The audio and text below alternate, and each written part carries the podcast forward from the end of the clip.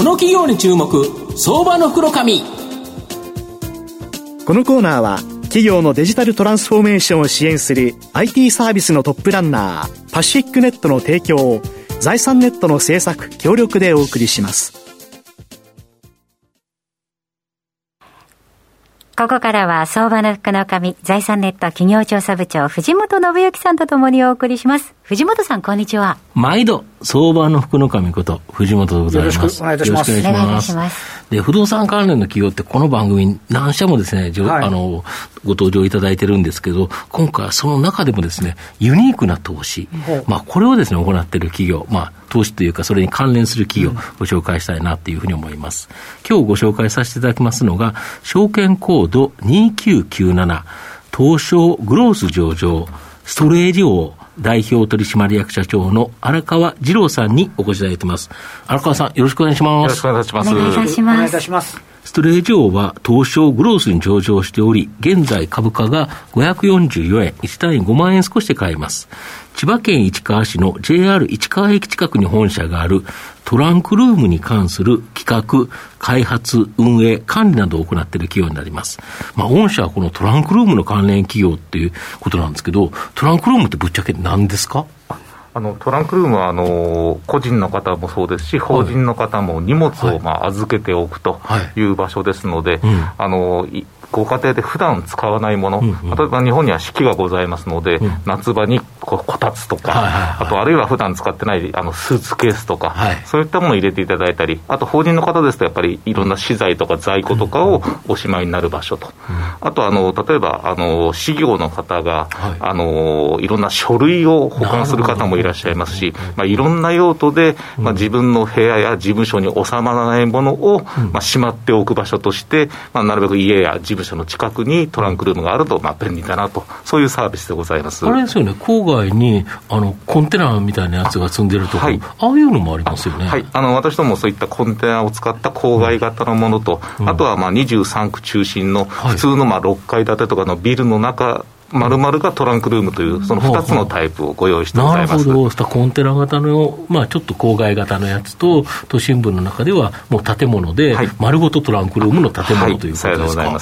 なるほど。で、このトランクルームに関して、どんな業務自体を行ってるんですか、はい、はい、で私どもはもともとはあの、トランクルームの管理運営会社としてスタートしたんですが、うんはい、あの2019年頃からですね、はい、自らあの土地を買って、建物を建てて、その都心型のトランクルームをまあ作り始めて、それで今、あの6棟ぐらい、その都内に、あのそういったあのいわゆる普通のビル型のトランクルームを管理、運営しておりまして、うん、まあ、そういった作ったものは実はあの投資家の方にお売りして、うん、その投資家の方はいわゆる収益不動産として、まあ、それを投資対象としてお持ちいただくと、まあ、そういった不動産を売ることと、うん、あの売った後のトランクルームを私どもが借りて管理させて。いただくという形で。どれぐらいの数されてるんですか？今、全国で140箇所、8000室ぐらいをあの管理をさせていただいております。ちなみにトランクルームって、当然、その場所とか広さとかでですね値段ピンキリだと思うんですけど、イメージとしていくらぐらいのもんなんですか？そうですね、あの郊外のそのトランク、あのコンテナ型のやつですと、うん、まあ、あの1坪2畳あたりですと、うん、まあ、8000とか、そのぐらいの値段になりますし、うん、まあ、都内の物件になりますと、はい、その2畳1坪で、まあ、2万円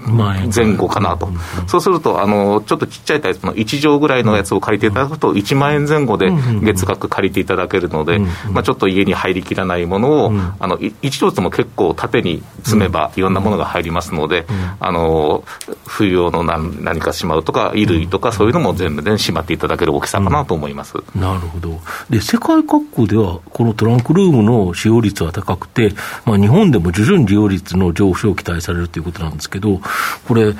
各国ってどれぐらい使われてるんですか？あのアメリカとかあのイギリス、はい、オーストラリアといったところがトランクルームのまあ先進国なんですが、はい。はい、アメリカは大体世帯普及率10%と言われております。1割の人がトランクルームを別に契約してるんですか、あちらあの、ちょっと文化の違いもあると思うんですが、例えばあの大学の寮が必ず1年に1回出なきゃいけないとか、ね、そういうような文化もあるので、あのそういったあの学生さんが使うっていうケースとか、うん。うん、あと個人の家でもですね、うん、やっぱりあの使わないものは別のところにしまっておくという習慣があるらしくてですね、まあ、家の中あのよくホームドラマとか結構広々とされてますけども、逆に言うと普段あの使ってないものとか、まあ、あと季節でカーテンを取り替えたりとか、そういったものはあずあの別のところにしまっておくと、まあ、特にあちら車の文化ですので、車で10分、20分移動すれば、そういう安いところにしまっておけるというので、家の中はすっきりさせておきたいというのが、あの今まであのそういったで培ってきた文化なのかなと。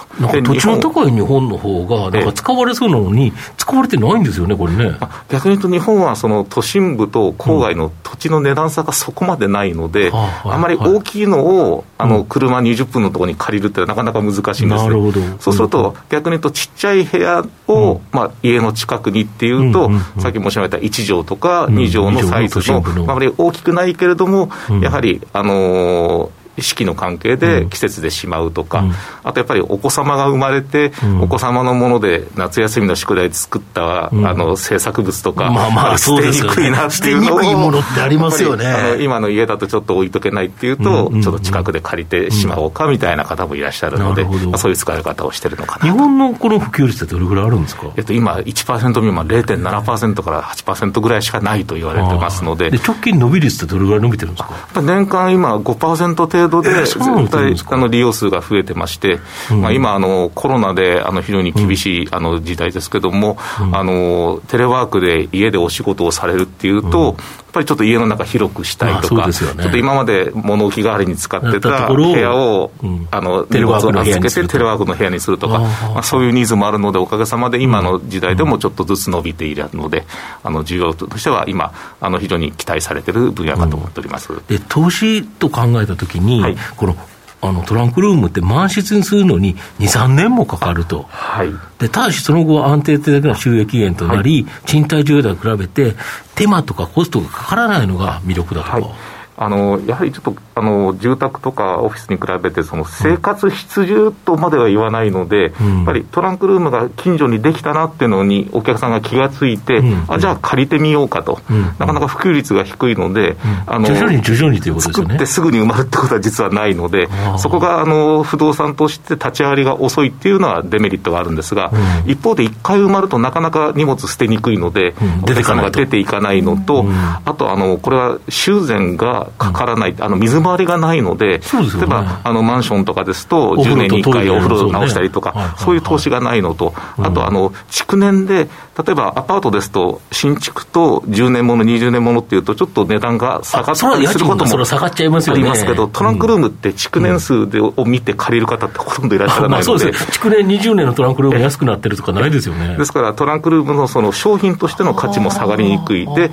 なおかつ追加投資がいらないっていうことで、あの投資案件としては最近出てきたものなんですが、一、回買った投資家の方はですね、非常にその先行きが安定的に伸びるというので、非常にご好評いただいている投資商品ということになるかと思います。なるほど。ちなみにラジオを聞いて、このトランクルームに投資したいなと思った場合、どうしたらいいんですか？それはあの私どもストレージ上のホームページからあのお問い合わせいただければですね、まあ、あの私ども大きいものですと5億円ぐらいの,、あのサイズのものから、あのコンテナ型ですと、まあ、数千万円の案件もございますので、まあ、そういったものにご投資されたいという方、あとはまあ当然トランクルームを利用したいという方は、ぜひホームページの方からお越しいただければと思っております。このストレージ王という王様の王がついてるところがい。いですよね、はい、ありがとうございます、まあ、あのこの分野で一番になりたいと思ってつけた名前でございます。なるほど、はい、今期2023 23年1月期の業績予想は、増収増益という予想値され出されてると思うんですけど、6月14日発表の第一半期の経常利益、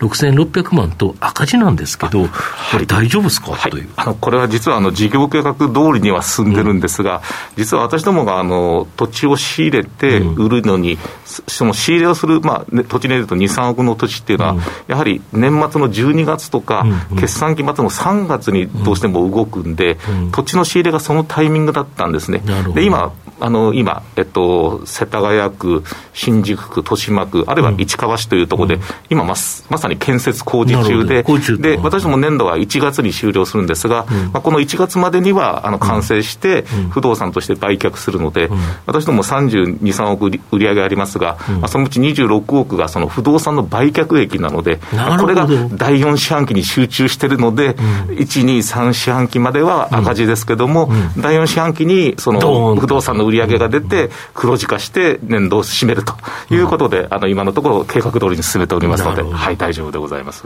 御社の今後の成長を引っ張るもの、改めて教えていただきたいんですが。はい、あのやはり今あの、ものを管理するというところがなかなか難しい部分なので、うん、あの単に場所を提供するというのが今、私どもですけれども、うん、これから例えばそのものを運んで差し上げるとか、うん、まあ、いらないものを売るののお手伝いをするとか、そういった収納、あるいは家財の管理全般にサービスが提供できる企業になれれば、もっとあの皆様にあのご利用いただけるのかなと思って、今、準備をしているところでございます。直近のあのリリースなんか見ると、ホテル併設のトランクルームですとか、あとは商業施設にも出店とかって、なんか、今までのトランクルームのイメージとちょっと違う。そうですね。あのホテル併設のやつはですね実はあのホテルでその仕事をされてる方が資材を置いたりするという相乗効果があったり、うん、あのホテルもあのロードサイドで目立つ場所に出店するので、うん、そこにまあくっついて出て、あの親会社があのそういったロードサイドのデベロップという会社なんですがホテルをやってるので、まあ、そこに隣接して出るっていうのが今そのホテルとくっついてるタイプ、あと商業施設はあのこちらユーカリガ丘というところで出させていただいたんですがあのお買い物のついでに荷物の出し入れするのが便利かなと思ってまして、例えばあのいわゆるあのトイレットペーパーとかそれからおむつとかあの家に置いとくとかさばるけど万一切れたら大変っていうふうなものを、まあ、買ってあのそこに置いといて、あのまあ、おむつとかねあのなないと困りますからそれをあの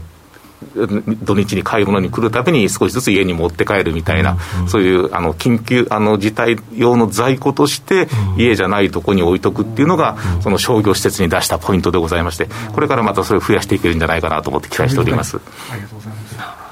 まあ、最後まとめさせていただきますと、ストレージ王はトランクルームという国土が狭く、住環境が厳しい日本では、今後大きな成長の可能性がある業界で、開発、運営、管理などを一気通貫で行っており、大きな成長の可能性あると思います。まあ、低金利で不動産投資が活発しそうな不動産投資では、その安定性と手間、追加コストがあまりかからないトランクルーム投資は、今後もっと注目を集めそうだと思います。まあ、今年4月に東証グロー市場に新規上場、初の第四半期の決算発表が赤字で、まあ、ショック安ということで、まあ、公開価格を大きく下回った今こそ、まあ、絶好のタイミングかな。株価指標面でも予想 PR がおよそ8倍と割安感がある水準。中長期投資でじっくりと応援したい相場の黒髪のこの企業に注目銘柄になります。